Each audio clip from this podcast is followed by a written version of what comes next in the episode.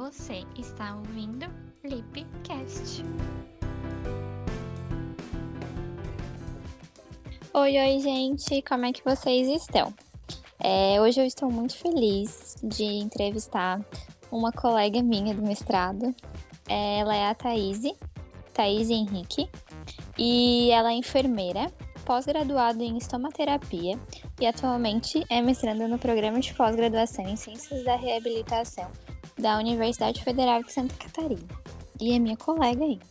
É, espero que tenha apresentado ela à altura e hoje ela vai bater um papo aqui com a gente sobre amamentação. Thaís, pode dar um oi aí pro pessoal. Oi, tudo bom? E então eu vou começar falando um pouquinho, né, sobre. Vou te perguntar algumas coisinhas sobre amamentação e, e a gente vai batendo um papo, tá? Existe algum procedimento que a mulher ainda gestante possa fazer assim para se dar bem durante a amamentação? Bom, Carol, de um modo geral, a preparação da, das mamas durante a gestação, seja ela através de óleos, cremes, puxas, enfim, ela não é recomendação de rotina, tá? considerando que de um modo geral a gravidez em si, ela já vai ser fase, ela já vai ser suficiente para estar tá preparando essa mulher. Então, a mulher ela não precisaria estar fazendo nenhum procedimento, nenhuma intervenção no corpo dela para ela se dar bem durante a amamentação. Agora, eu considero para a mulher ela ter o sucesso durante a amamentação, ela precisa estar informada. Porque quando essa mulher ela é orientada, ela conhece as técnicas relacionadas à pega e possui uma rede de apoio que a estimule, isso já vai facilitar em muito o sucesso do aleitamento materno. Claro que a gente tem que considerar que ser tudo novo né, na rotina da mulher, normal que ela possa ficar com algum tipo de dúvida ou preocupada se ela está fazendo aleitamento, né, se está fornecendo da maneira adequada. Se tratar de, uma, de um ato fisiológico, quanto mais o bebê mamar, mais a mãe vai produzir o leite materno. Então, o sucesso mesmo desse aleitamento ele vai estar tá relacionado com a mãe dar o leite materno de uma forma espontânea, né, através da livre demanda, fornecer uma pega adequada, né, não retirar o bebê de uma forma abrupta do peito na hora que está fazendo o aleitamento. Se for necessário, mulher, enfim, realizar algum tipo de esvaziamento da mama.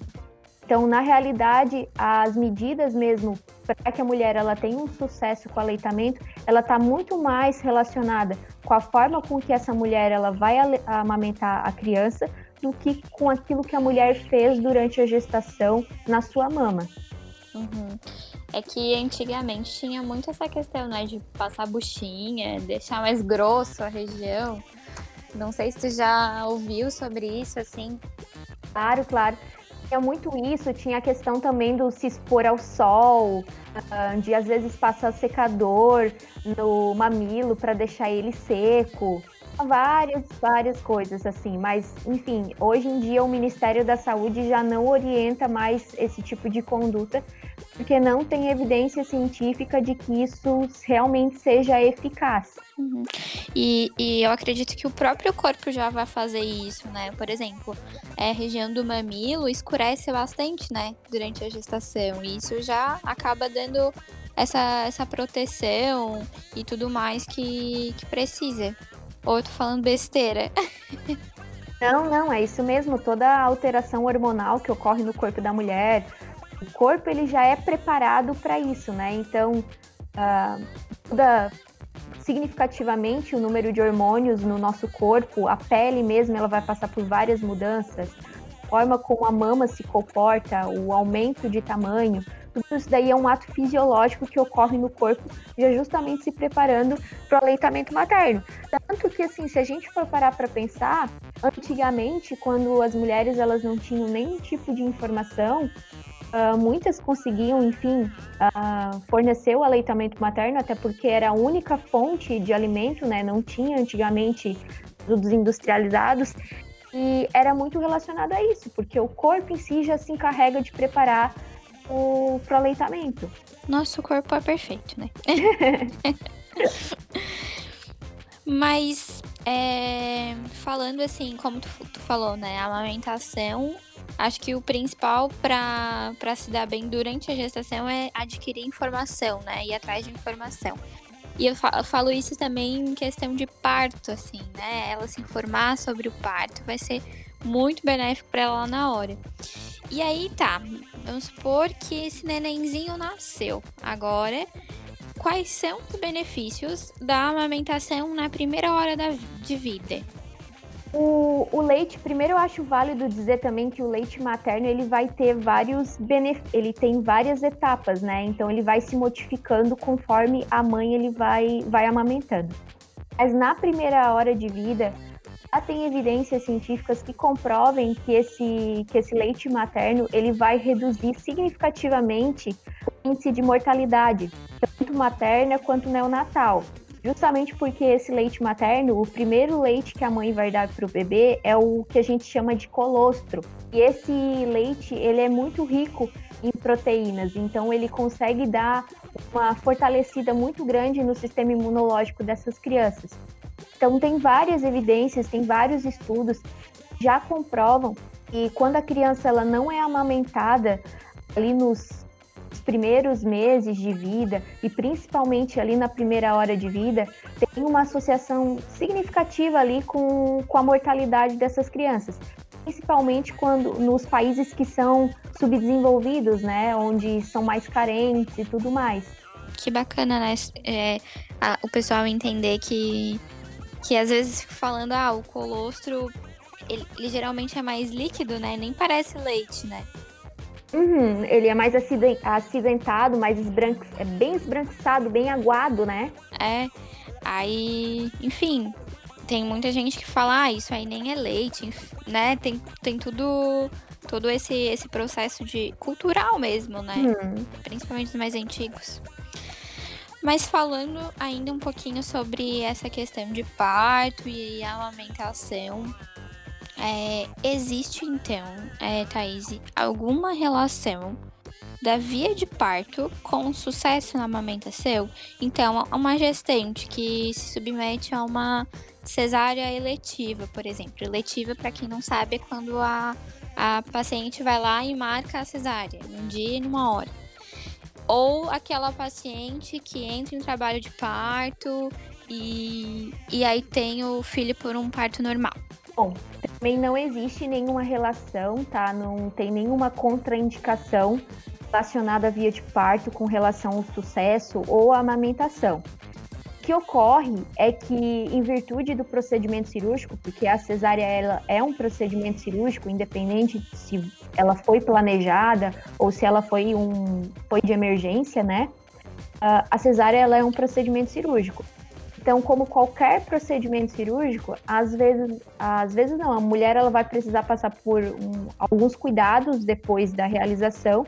E aí, muitas vezes, por conta desses cuidados, a mãe não é colocada para amamentar, não é estimulada para estar tá amamentando a criança, que não é muito bacana, né? Mas se a mãe tiver condições e a criança também estiver com um bom estado de saúde, não tiver com nenhuma complicação ali por conta do procedimento, o correto é estimular essa mãe a estar amamentando na primeira hora de vida. Então, assim, só resumindo, não tem nenhuma contraindicação, não tem nada que, que indique que a cesárea ela vai prejudicar o aleitamento materno. O que ocorre é que geralmente essas mães, por conta do procedimento cirúrgico, elas são afastadas na primeira hora de vida, e aí a gente sabe que se essas mães não amamentam ali na primeira hora de vida, às vezes acaba já complicando um pouco daquela relação de vínculo da mãe com o bebê. Hum, entendi. é... Então é mais pela questão de ser uma cirurgia, né? Sim, é mais relacionado com isso mesmo. É, o ambiente já é diferente, os procedimentos já são diferentes, então acaba meio que distanciando meio a mamãe e o bebê, né? Uhum. E aí o que, que acontece? O parto normal, como ele é um procedimento mais natural, né? Não tem assim uma intervenção muito grande, a não ser naqueles casos, enfim, onde a mulher é, é exposta, por exemplo, ao uso de vácuo, episiotomia, que é o cortezinho, né? Uh, nesses casos, a mulher ela tem um contato maior com a criança ali na primeira hora de vida. Então, isso acaba já estimulando. Muitas vezes a mulher já até amamenta a criança ali logo que, que deu a luz, né? Sim. Isso acaba sim. favorecendo. Uhum. Tá muito mais perto, né? Fora que a mulher, no parto normal, ela tá é, com todos os movimentos, né? Na cesárea, ela acaba tendo restrita ali na maca, né? Uhum. Mas, Thaís, me conta. Qual é a pega correta? Como que esse nenenzinho tem que pegar o, o mamilo? então, tem vai ter muita relação o posicionamento da mãe, o posicionamento do bebê, né? Não no sentido exclusivamente da pega, mas a posição mesmo que a criança ela é colocada no colo da mãe. E com relação à pega, de um modo geral, a boquinha do bebê ela tem que abocanhar do, toda a areola, a mama da mãe. A areola é toda aquela parte mais escurecida tem na mama. Então, na ponta da mama tem a areola, né, que é a parte escurecida, e bem na pontinha a gente tem o mamilo, que vai ser aquele que vai ser uh, mais pontudinho, ou enfim, às vezes ele pode estar tá traído, né? Pode estar tá para dentro ou pode ser plano com a mama mesmo. Uhum. De um modo geral, o bebê ele precisa abocanhar toda essa areola. Porque se ele abocanha só uma parte, só a pontinha ali da mama, no caso só o mamilo, as chances de causar uma lesão, uma fissura, enfim, alguma complicação na mãe, muito grande. Então ele precisa abocanhar. A boquinha do bebê precisa estar num formato como se fosse uma boquinha de peixe, onde o lábio inferior da criança ela fica encostadinha no queixinho dele, né? abocanhar bem toda a, a areola da mãe. Além disso, cuidar para ver se o pescoço da criança ele tá bem estendido, tá confortável, se não tá, por exemplo, curvado, porque às vezes isso daí também pode estar tá prejudicando. A barriguinha do bebê tá encostando bem no corpo da mãe, né? Tá bem próximo, porque tudo isso daí vai acabar influenciando. Mas, de um modo geral, a mãe também tem que uh, observar narizinho da criança tem espaço para a entrada do ar. E o que que acontece? Tem que abocanhar, a boquinha do bebê tem que abocanhar todo o toda a areola, mas tem que ficar um espacinho para a entrada do ar, porque afinal a criança ela não vai estar tá conseguindo respirar pela boca, né? Ela vai ter que respirar ali pelo nariz. Então as orientações elas seriam mais relacionadas com isso mesmo esse tipo de pega. Certo. E tu comentou ali, né, sobre as posições da mãe. Como seriam essas posições? Existe uma posição mais confortável, uma posição que, que esse neném então fique melhor encaixado nessa mãe? Me conta. Então, a mãe ela pode ficar sentada, né? Escolher uma posição que ela fique mais confortável de forma sentada. Ou se ela quiser mamar também, dar de mamar uh, deitada, né? Uh, e aí a criança, enfim, tendo, ela pode estar tá encaixada ali embaixo de um dos braços da mãe, ou então a mãe uh, segurar a criança com os dois braços, é, deixar ela encaixadinho, ou então a criança às vezes ela nem precisa a mãe ficar segurando muito ela com o braço, mas se a mãe, por exemplo, ela estiver deitada, a criança já conseguir abocanhar bem ali a mama da mãe, já facilita. Eu digo é que às vezes a mãe ela fica em pé e a criança ela até consegue abocanhar direitinho a mãe, mas a mãe às vezes ela fica numa posição que não está muito confortável. Então, se essa criança, por exemplo, ela está com o corpo uh, no sentido horizontal, então às vezes uh, não é nem que não, não seja correto, mas é que essa mãe ela não fica confortável para amamentar por um período maior de tempo, entendeu? Sim, fica mais desconfortável pra mãe, né? Isso. Uhum. Thaís, é, o que que tu acha sobre aqueles é, bicos de silicone? É, já vi bastante é, relato, assim, sobre, sobre isso. E ele é um assunto bem polêmico, eu acho, né? Porque tem gente que adora, tem gente que ama. É o quê? Tem gente que adora, tem gente que ama. então, o bico de silicone ele facilita, de um modo geral, a vida de muitas mães, né? Eu penso da seguinte maneira: eu considero que os bicos de silicone, que eles também são conhecidos como protetores de, do mamilo, né? Uhum. Eles são úteis em alguns casos, mas de um modo geral eles precisam ser usados com cautela. Então, assim, bico de silicone, no caso, ele geralmente vai ser indicado naqueles casos onde a mãe, por exemplo, tem um mamilo invertido ou tem algum mamilo plano. E aí enfim, a mulher ela faz algum tipo de intervenção para de repente conseguir deixar esse mamilo protuso, uh, pontudinho, né, para fora, mas não está tendo sucesso. Então, nesses casos, né, esse bico de silicone ele pode ser eficaz para ajudar essas mulheres. Além disso, existem alguns casos onde a mãe está com algum ferimento na mama, porque às vezes a criança mordeu, enfim, isso vai estar muito relacionado com a pega inadequada, aí pode ser também eficaz para evitar que, que a criança fique mordendo diretamente a mama. Porque assim, são casos específicos, entendeu? Porque de um modo geral, a orientação é que as mulheres elas não utilizem esses protetores de mamilo, esses bicos de silicone, uh, constantemente, né? Durante todo o período da amamentação.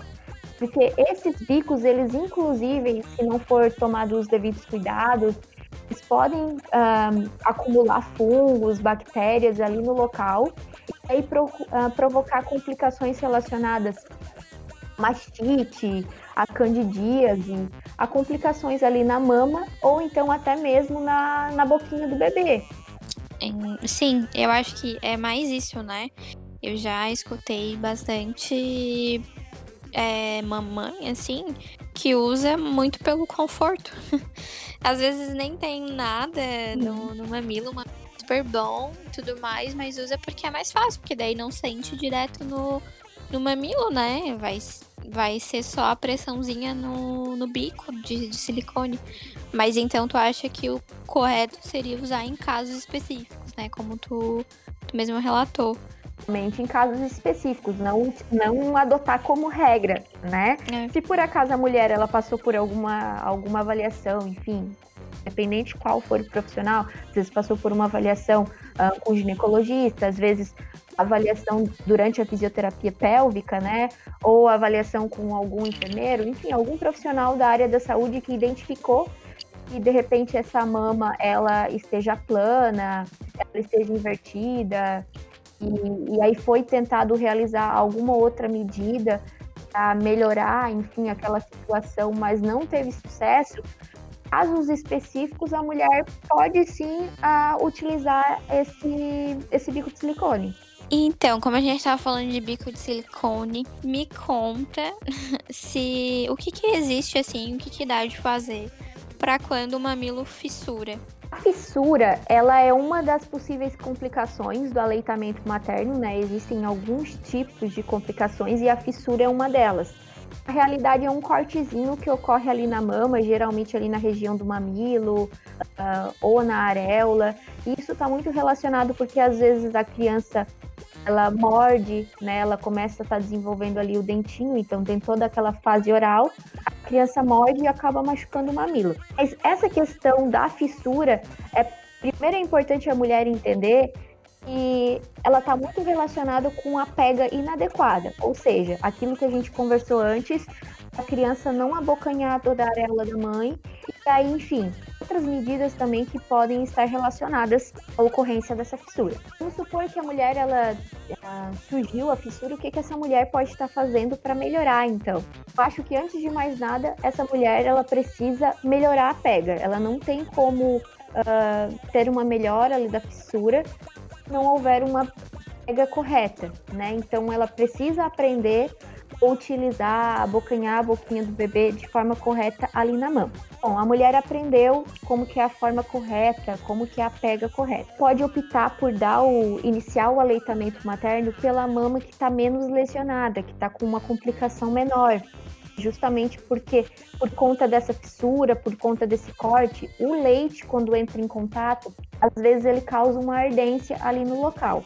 A mulher ela optar por dar o de mamar na mama que esteja menos afetada. Além disso, se a mama da mãe estiver muito cheia, que tem aquelas mulheres que a produção é muito grande, né? E as mamas às vezes elas ficam bem cheias, então nesses casos, antes da mamãe dar de mamar, ela pode fazer uma ordenha manual, aliviar um pouco, tirar um pouco do leite que tem ali na mama e assim deixar aquela mama um pouco mais elástica, um pouco mais macia.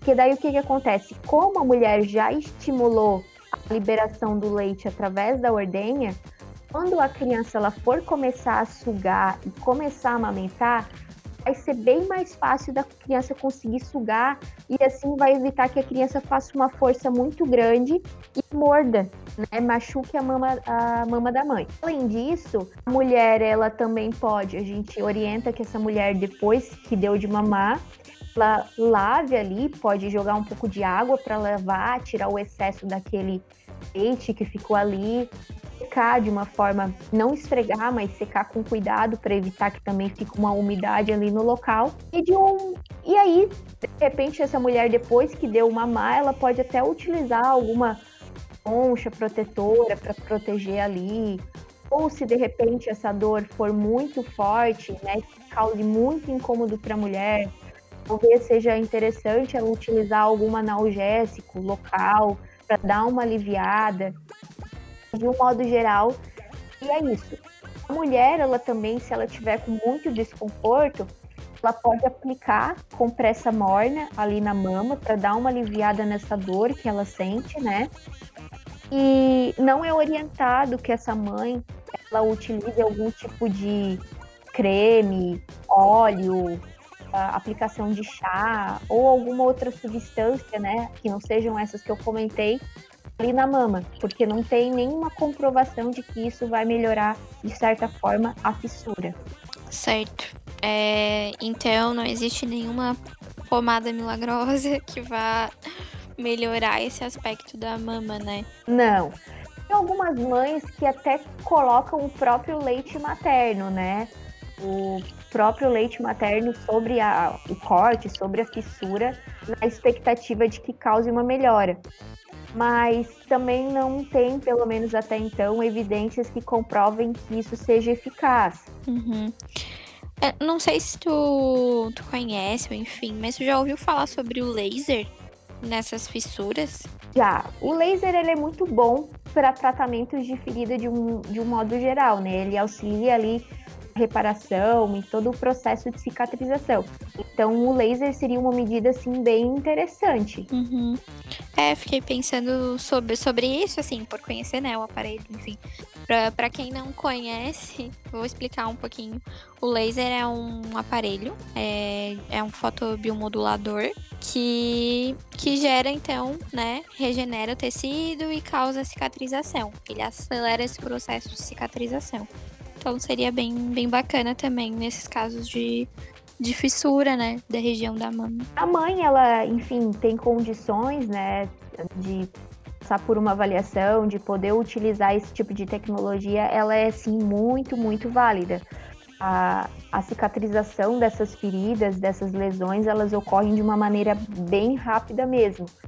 Mas, assim, se a mãe, porventura, não tiver condições de usar algum tipo de intervenção como essa, essas outras medidas elas ajudam bastante. É, eu acho que independente é, dessa questão, ah, tá, a mãe consegue fazer o laser, fez lá, melhorou a fissura, só que o neném pega tudo errado, não adianta, né? É bem como tu falou, é. daqui um tempo vai voltar de novo, daí ela vai ter que ficar sempre é, fazendo. Então, a, o melhor mesmo é se informar, estudar, entender como é que é essa pega. A partir de que, de que esse nenenzinho pegou direito, sempre que ele pegar da maneira errada, tenta tirar e colocar de novo até ele ele conseguir, né, entender o, que que é isso. Uhum, bem isso. Thaís, a gente sabe então que a amamentação ela é um, muito importante, tanto para a mãe quanto para a criança, né? E o, eu bati um papo já com a psicóloga aqui e a gente conversou um pouquinho sobre as fases do desenvolvimento psicossexual. Hum. E a gente sabe que a fase oral é uma fase bem importante. E a fase oral nada mais é do que a fase da amamentação, né? Ela explicou assim bem, bem rapidamente sobre isso. Mas eu queria te perguntar, assim, existe uma idade é, que, ah, com um ano esse neném tem que parar de, de mamar. Ou não existe isso? Quais são as recomendações e tudo mais sobre quanto tempo, né, tem que ficar dando de mamar para essa criança? Então, a orientação da Organização Mundial da Saúde, né, que é uma instituição internacional que fornece várias medidas no âmbito da saúde, é de que a, a amamentação, o aleitamento materno ocorra exclusivamente, ou seja, que a mãe dê, só de mamar, não inclua a inclusão de água, chá, nenhum outro tipo de, de líquido ou de alimento, a mãe dê de, dê de mamar exclusivamente até os seis meses. Além disso, essa orientação ela indica que essas mães elas continuem o aleitamento materno a partir do sexto mês de forma complementada até os dois anos de vida ou mais.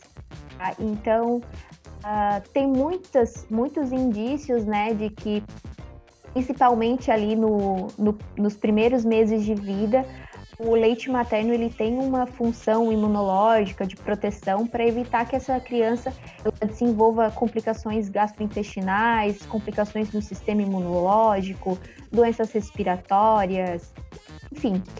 Que essas, uh, essa prevenção ela também se dá ali durante o primeiro ano de vida e o segundo ano de vida.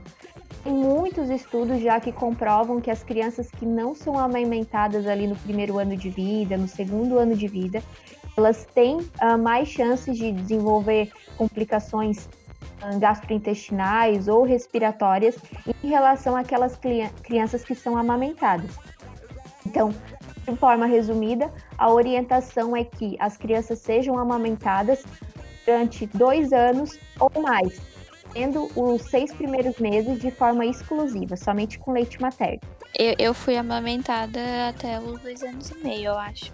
A minha mãe me. A mãe falou que tirou, porque não aguentava mais dar de mamar. eu, eu, olha, eu não fui muito tempo, mas tem uma amiga minha que ela foi por cinco anos. Nossa, que coisa, né? E, e logo depois, assim, a a minha mãe, eu acho que na verdade ela parou porque ela engravidou, se eu não me engano. Eu e meu irmão, a gente tem três anos de diferença. Uhum. Mas é, ela fala que, que eu via ele mamando e aí queria também. Olha só! Bem ciumenta. Ela falou que eu comecei a, a tomar mamadeira, por exemplo, coisa que eu nunca quis. E aí quando vi ele lá, eu comecei a tomar. Mas enfim, co coisas de criança. Já que você tocou nisso, eu acho que é importante só dizer toda mãe ela produz o leite materno, que não existe isso de leite fraco, leite forte, e que a produção do leite materno não tem nada, uh, não tem nada a ver com o tamanho da mama da mãe. Toda mãe ela vai produzir o leite. Então, quanto mais a criança mama, mais essa mãe vai produzir leite. Tá? Então é importante enfatizar isso, porque às vezes tem mulheres que. Gente, é muito comum a gente ouvir mulheres relatando que tinha pouco leite, por isso parou de mamar, ou enfim, que o leite era fraco. Então, assim, não, não tem isso de leite fraco, tá? O leite materno é justamente conta mesmo das fases do leite. Existe no começo o leite ele é mais clarinho mesmo, porque ele é mais rico de proteína, e aí no final da mamada ele vai ser mais branco, mais, um, mais condensado, né? Porque daí ele vai estar tá rico em gorduras. Tá? Sim, sim. E, e, e, isso que tu falou sobre a produção, é, a, o leite ele é produzido pelo estímulo, né? Uhum. Então, quanto mais. Tipo, tipo, o leite não vai acabar se ficar estimulando. É bem como tu falou, tipo, tua amiga aí mamou até os 5 anos. Porque estimulava. E aí tinha. e aí produzia e, e ela conseguia mamar. É, então, eu vou finalizar agradecendo né, a Thaís e falar também, é, além de agradecer a Thaís, falar também que o leite é, é o nosso primeiro alimento, né? E não, não falando só dessa questão toda é, fisiológica, de que ele é benéfico para o sistema imunológico, benéfico para diversas complicações, como a própria Thaís falou, questão pulmonar que melhora. É, eu acho que é um vínculo muito gostoso da mamãe com o bebê. É, e, e, principalmente, assim, pensando no desenvolvimento dessa criança, né? E, e que isso pode afetar em muitos, né? Muitos quesitos, tanto físicos quanto emocionais. Então, eu convido vocês que estão ouvindo a gente, vai lá, conversa com a tua mãe, é, vê como é que foi essa tua amamentação, se mamando no peito, se tu não mamou, se a tua mãe deu suplemento, enfim, investiga como é que foi essa questão da, da amamentação contigo. E se tiver alguma mamãe que tá amamentando, tá ouvindo a gente, se tiver alguma dúvida, alguma coisa, é, as minhas redes sociais estão aqui no, na, no podcast, mas só para inteirar, o meu Instagram é fisio.carolina.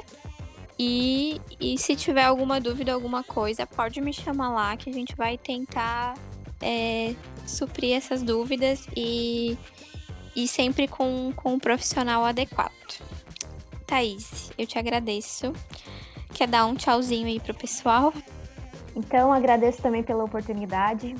Foi muito bom conversar sobre isso. Adoro o tema, adoro estudar sobre a saúde da mulher, então falar sobre isso para mim é bem prazeroso. Uh, desejo também que todas as mães, todas as mulheres que estejam amamentando, que tenham interesse enfim, estejam grávidas ou que tenham interesse em amamentar, né, tenham essa vontade, é que se mantenham firmes, tá, confiantes, que vai dar tudo certo. E eu espero que vocês, enfim, passem um, um processo, um vínculo bem gostoso com o bebê de vocês. Bom, um abraço e muito obrigada. Então é isso, pessoal. Beijinhos e até o próximo.